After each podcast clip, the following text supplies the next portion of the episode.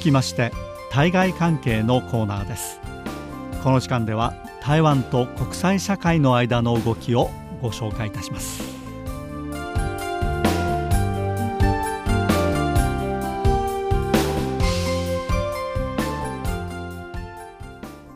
こんにちは。この時間担当は早田です。さて台湾とアメリカの関係がさらにレベルアップしている模様です。このほどの総統選挙1月11日に投票が行われましたけれどもこの総統選挙では民進党の蔡英文さん現職の総統ですけれどもこの蔡英文さんが再選されました。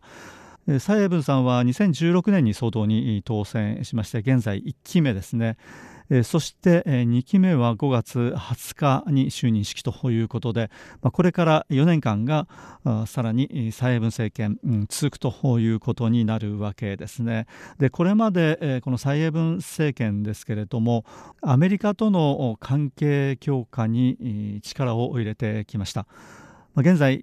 台湾の蔡英文政権、民進党政権ですけれども、中国大陸との間の関係、まあ、非常に硬直化していまして、まあ、お互いに批判を繰り広げるというような状況が続いていまして、まあ、現在は蔡英文政権と、まあ、中国大陸との間の、まあ、政治的な交流交渉を全くストップした状況にあります、まあ、こうした中で蔡英文政権が進めていますのは、まあ、アメリカとの関係の強化なんですね。これはアメリカと中国大陸との間の関係、特にアメリカでこのトランプ大統領が登場してからのことですけれども、まあ、非常に緊張した状況にあります。その中でも貿易摩擦ですねアメリカと中国大陸との間の貿易摩擦は、まあ、世界経済にも非常に大きな影響を与える出来事となっていますけれども、まあ、こうした中で、アメリカ側も台湾の民進党政権蔡英文政権に対しては非常に好意的な政策を進めています。まあ、その中ではですね例えば戦闘機 F16 の最新の戦闘機 V ですけれどもこれを台湾に売却することを決定したりですね。さまざ、まな政策が進められていますけれどもまた議会の方でも台湾に友好的な法案が相次いで可決成立するといったようなことで、まあ、蔡英文政権としてはですね政権の外交の成果最大の成果としてこのアメリカとの関係強化これを挙げているんですね、まあ、そうした中で、え、新たに大きな成果として加わりましたのが来清徳さんのアメリカへの訪問です。来清徳さんは今回の総統選挙で蔡英文さんとコンビを組みまして副総統候補として選挙に臨んだんですね。でこの蔡英文来世徳コンビですけれども、まあ、ご存知のように、当選を果たすわけです。えということで、え現在この来世徳さんの身分ですけれども副総統当選者ですね、えー、まだ就任してません5月20日に就任式が行われて初めて副総統になるわけですけれども現在は選挙に当選したんですけれども何のポストにもついていない状況ですね、まあ、非常にフリーな状況にあります。来清徳さんはもともと台南市長だったんですけれども、まあ、蔡英文政権に対する支持率が低下する中で、え、この党内で最も人気を誇っています高い人気を集めています、この来清徳さん、当時台南市長ですけれども、こちらを政権の中に取り込みます。来清徳さんを行政院委員長に据えたんですね。行政院委員長というのは、まあ、総統が指名するポストですけれども日本で言いますと首相にあたるポストですね。行政の長ということで行政院委員長というポストです。ここに来清徳さんを据えました。しかしその行政院委員長を務めている時にこれ一昨年ですけれども2018年の11月に統統一地方選挙が行われましたでこの時に民進党は大きく敗れることになりますでこの民進党の統一地方選挙での大敗ですけれどもこれはそれまでの蔡英文政権の政策進めてきた政治に対して非常に大きな不満がですね台湾の人たちの間に蓄積していたということがこれ原因になっています。でその選挙での敗北の責任を取る形で来清徳さんは行政院院長を退任しました。辞任をしたわけですね。でそれ以降来清徳さんは何のポストにもついていません。でその辞任後ですけれども台湾はまあ総統選挙に入ります。で総統選挙では主な政党が総統候補を選ぶわけですけれどもこの与党・民進党もですね総統候補選びの党内予備選挙を行ったんですね。でその党内予備選挙に出馬したのがこの来清徳さんだったんですね。まあ、一般的にはこうした候補者選びの場合はこの民進党与党で蔡英文さん相当現職ですねですから現職の蔡英文さんが2期目を目指すというのはこれはまあ普通なわけなんですけれども、まあ、何せ蔡英文さんの支持率低下していましてそして統一地方選挙でも大きく負けてしまったということでこのままでは民進党勝てないんじゃないかと総統選挙で負けてしまうんじゃないかという予測も流れたわけですね。でこうした中でいやこういう状況だから、まあ、自分が総統選挙に、えー、民進党を代表して出るんだということで名乗りを上げましたのがこの来世徳さんだったわけです。まあ、言ってみれば蔡英文総統に反旗を翻した形になったわけですけれども、まあ、結局ですね、まあ、いろいろな経緯を経た後に来清徳さんは党内予備選挙で蔡英文総統に敗れてしまいます。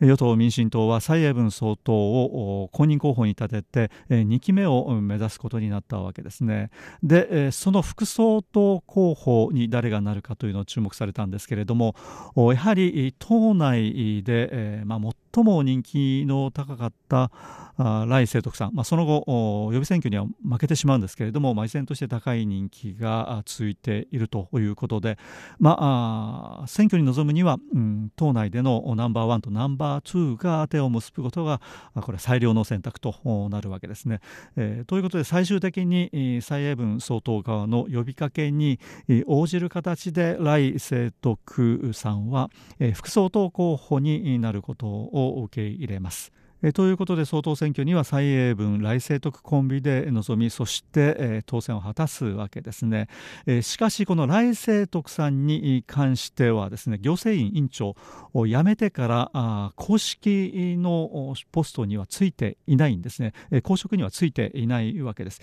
えということで、え現在ですね、えこの来清徳さんはフリーの状況なんですね、えー、ですからアメリカを訪問するということになりましてもですね次期副総統ではあっても副総統ではないわけですね、えー、ですから、まあ、今回のアメリカ訪問は、まあ、一応詩人としての立場。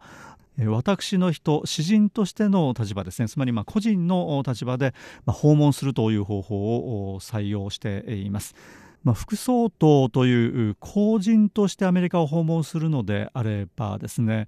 これは台湾とアメリカは外交関係がないわけでしてアメリカと中国大陸これは外交関係がありますね、まあ、当然クレームが出てくるということになるわけですけれどもじゃあ詩人としてであればですね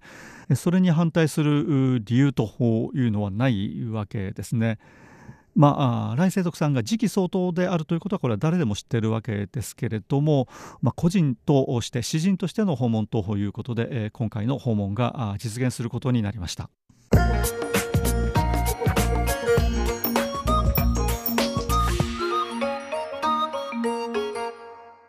今回の来世徳さんのアメリカへの訪問ですけれどもまあ、非常にですねこの低姿勢といいますかあまり大々的に喧伝をしないで訪問を行っています、まあ、これはですね、えー、非常に敏感なアメリカと中国大陸そして台湾との関係を考慮してということなんでしょうけれども、まあ、これはですね、えー、政治家がこうした訪問を行うときに必ずやることですけれどもアメリカの非常にこの有力ないくつかのシンクタンクを訪れまして、えー、学者さんや専専門家と意見交換を行っています。そして今回最も注目されましたのは来清徳さんなんとホワイトハウスに入っているんですねでホワイトハウスの国家安全保障会議 NSC を訪問をしましてえー、この訪問のですね、えー、内容そして誰に面会したのかということはこれ明らかにされていませんけれども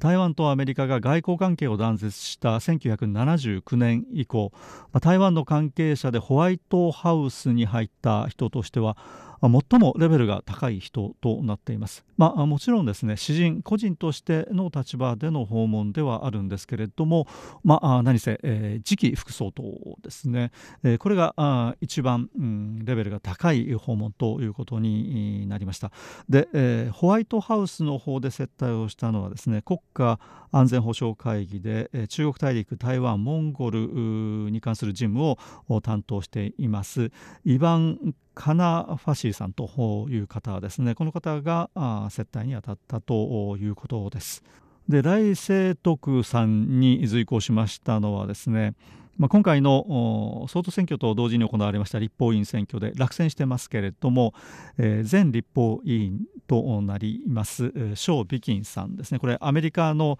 対外事務を担当する人物の、非常に中心的な人物になってますね、それから台湾のアメリカ駐在代表省の政治組の組長、これはまあ政治組のトップですけれどもえー、張一生さん、うん、なども随行したということです。まあ、内容などについては明らかにされていませんけれども来清徳さん、うん、台湾の次期総統がホワイトハウスに入り国家安全保障会議を訪問したということ、まあ、それ自体がですね、まあ、非常に重要なこととなるわけですね。まあ、これはちょっと前になりまして2月の初めのことですね来世徳さんのアメリカ訪問でホワイトハウスに入りましたのは2月5日のことでした。また2月6日にはアメリカの非常に重要な政治家が集います祈祷朝食会とつまりこのお祈りを捧げてですね朝食を食べるという会があるんだそうですけれどもこれに招かれて出席をしています。でこの祈祷朝食会ですけれどもトランプ大統領それからペンス副大統領もこれに出席をしていまして大聖徳さんに用意されましたのは1列目の席だったんだそうですね、そのすぐ前ではトランプ大統領が演説を行うということで、まあ、目と鼻の先だったそうですけれども1列目の隣のテーブルにはポンペイオ国務長官が座っていたということで、まあ、アメリカ側は今回の来清徳さん次期総統のアメリカ訪問に対してはまあ、非常に厚遇したと熱くもてなしたということになるようですね。えー、でこの来世徳さん、えー、今回、まあ、副総統に当選したんですけれども、まあ、何せ蔡英文総統ですね今回2期目ですね、まあ、台湾では、まあ、総統は1期4年間2期までですね、えー、連続して務めることができるということなんですけれども、えー、3期連続することはできないんですね。えー、ということで、えー、蔡英文総統。今回の当選を受けて4年間務めた後は総統を退任することになるわけですね。でその後継者として最右翼と見られていますのがこの来清徳さんですね。今でも非常に人気が高い政治家ですし、まあ、何せ副総統という台湾の政治ではナンバー2のポストに就くことになっているわけですね。えー、ということで今回の来清徳さんのアメリカ訪問ですけれどもこれは台湾の次のリーダーの候補としてアメリカに面接に行ったようなものだとまあ、多くのアメリカの世界の関係者とあるいはシンクタンクの関係者と面会することによって、まあ、相当次期総統の候補としての、まあ、アピールをする意味合いもあったのではないかと見られています。ということで今回の来世徳さんのアメリカ訪問ですけれども中国大陸側は非常に厳しい言葉で批判をしています。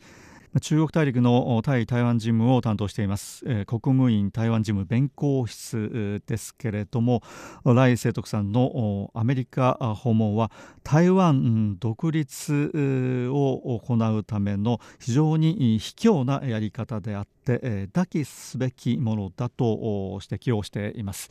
アメリカの政府関係者や国会議員たちに会うことによって、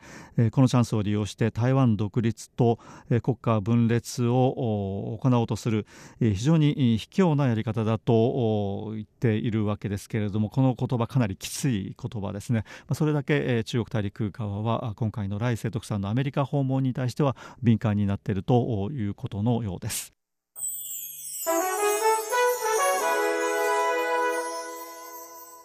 今回の来世徳さんのアメリカ訪問ですけれどもアメリカの関係者とどんな話をしたのかということについてはですねこれは公にされていないんですけれども、まあ、いくつか出てきているところでは、まあ、現在新型コロナウイルス感染による肺炎が拡大している中でですね台湾の WHO 世界保健機関への参加、まあ、この問題も取り上げられたようですね。でまた台湾とアメリカとの間の FTA 自由貿易協定の締結に向けても話が出たようです。まあ、そのうち台湾とアメリカとの間の FTA ですね自由貿易協定の締結ですけれども、まあ、これ自由貿易協定 FTA という名前になるかどうかこれちょっと別としましてですね、まあ、台湾側としてはまあ以前からアメリカに対して求めてきたものですね、まあ、アメリカとしても TPP ですねアジア太平洋パートナーシップ協定から離脱をしています、まあ、これに参加しないということですので、まあ、台湾としてはこれ一つのチャンスであるわけですね。まあ、しかしこれまでのところですね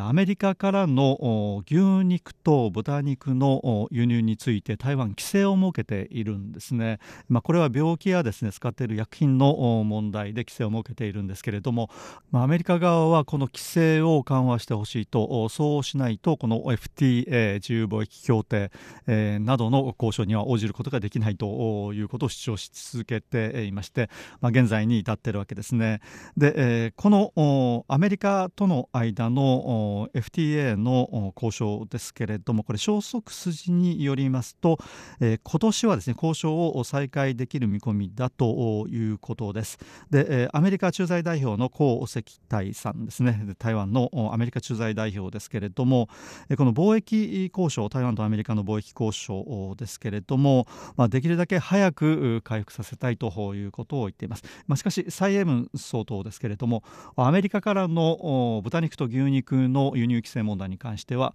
これをどうするか時間表はないということでまあ、これは最近質問された中でも再び繰り返していますのでこれどうなるかちょっと不透明ですね。えということでこの辺りでこの時間お別れしたいと思います。担当は早田でした。こちらは台湾国際放送です。